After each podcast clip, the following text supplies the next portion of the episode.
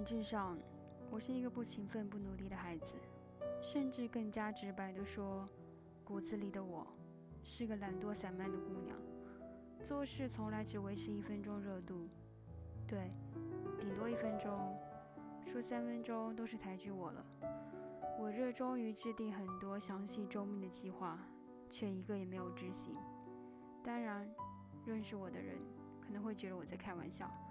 而了解我的人，大概是十分赞同吧。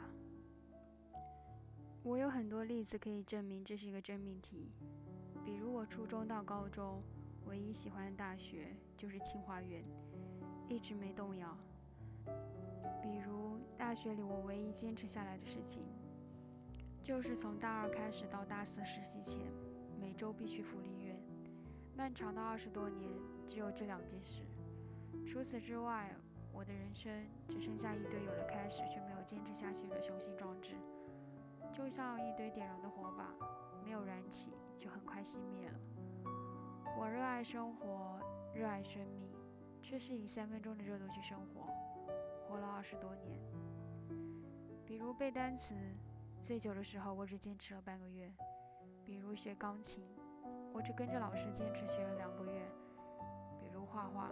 我只是在心血来潮的时候会提笔画上一幅，而不动笔的时候，我甚至会提笔半年。比如恋爱，我总是容易沉溺在自己的小世界里，一个人胡思乱想，而后满是委屈。再好的爱情也是死得很快。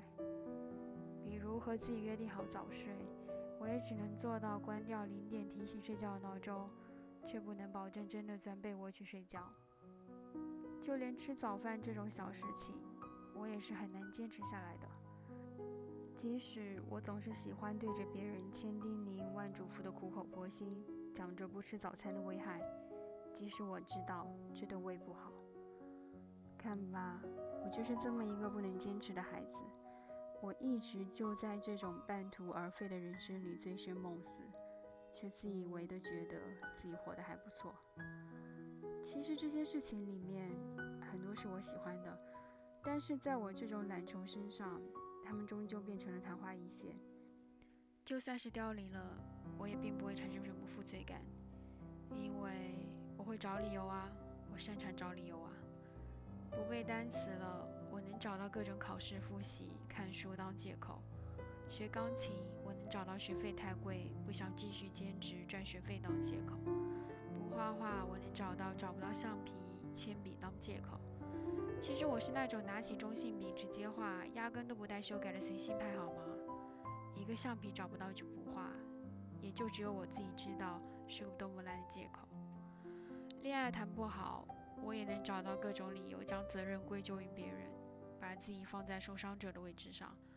只是反思自己，我爱胡思乱想的性格确实不怎么讨喜。总是满满的付出感，走进一段感情就完全将别人当做自己的精神寄托，精神上的不独立让另一半倍感压力，活得很累。而对我自己而言，这何尝不是一件多么可怕的事情？从前的我也是完全没有意识到的。安逸是最舒服的，也是最让人颓废的东西。上着朝九晚五的班，拿着稳定的能养活自己的薪水。起床、吃饭、上班、午休、吃饭、下班、吃饭、睡觉，日子变得宁静，却失去了生机。我陷入了一种恐惧感里，因为我知道自己过上了自己最讨厌的生活，却不是我向往的日子。因为我知道这样的日子只能算是生存，却不是真正的美好的生活。因为我知道。我就像生产线上的一台机器一样，按照固定的模式和程序在运转。因为我害怕往后的二十年、四十年、六十年，甚至更久的未来，我都是这样的活下去，一眼就看到的未来，这样的日子真是可怕。那就改变吧，真正的改变是从我和老妈的一个赌注开始的。妈，年底回来，如果我银行卡里存够了十万。你就放我继续读书吧，我保证不花家里一分钱。我对老妈说，说这话是因为心里还惦记着一个留学梦。说这话是因为心里还惦记着一场环球旅行。说这话是因为我想过的不是现在这样的生活。而老妈对我所有的想法都是反对的。如果你想出去念书，没问题，我们断绝母子关系。老妈大一留给我的原话，我能理解她勤俭持家、不想花钱的理念，也能理解一个普通的家庭面对留学这件事的巨大压力。可是再多的理解，也浇不灭我心里对梦想的热爱和渴望。我知道，我不能继续这样过下去了。我的人生有许多种活法，有许多想做却没有来得及做的事情，但绝对不是过着现在这样的生活。一切的不稳定在背后都隐藏着无限的可能，而一成不变才是最可怕的事情。既然想要改变，自然就要拿出行动来。嘿，瓶子，你行吗？不会这次要认怂了吧？我问自己。第一个月，也就是二月份，我给自己定一个很简单的计划：每晚睡前刷牙、洗脸、敷面膜，做完这些再睡觉。因为面对岁月这把杀猪刀，我意识到自己不是以前的美少女，不再是那个连续熬夜通宵，不用多久就能恢复满脸水灵的十八九岁少女。所以，护肤保养这件事，我第一次提上了我的人生计划里。很棒，我坚持了四个星期，这件事情算是没有荒废。第二件事就是抬起蓝手坚持码字，最初定的计划是每天最低一千字。后来才发现，我这么一个唠叨的家伙，每天一千字简直就是小 case。于是计划调整，变成了每周最低一万字。后期还会加入马小说的大卷轴，说不定变成一天一万字也不是没有可能。第一周顺利度过，因为周五那天开始持续写那篇 Z 小姐的不华丽初恋，断断续续的终于写完推送。第一周的目标算是顺利完成了。第三件事就是运动、健身、变瘦。我有一个美丽的愿望，总有一天我要瘦成一道光。想瘦自然要动起来。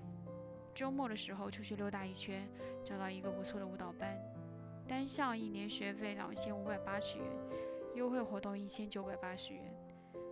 后来交涉那边答应了一千九百八十元的学费，让我选两项科目学习。我是很犹豫的。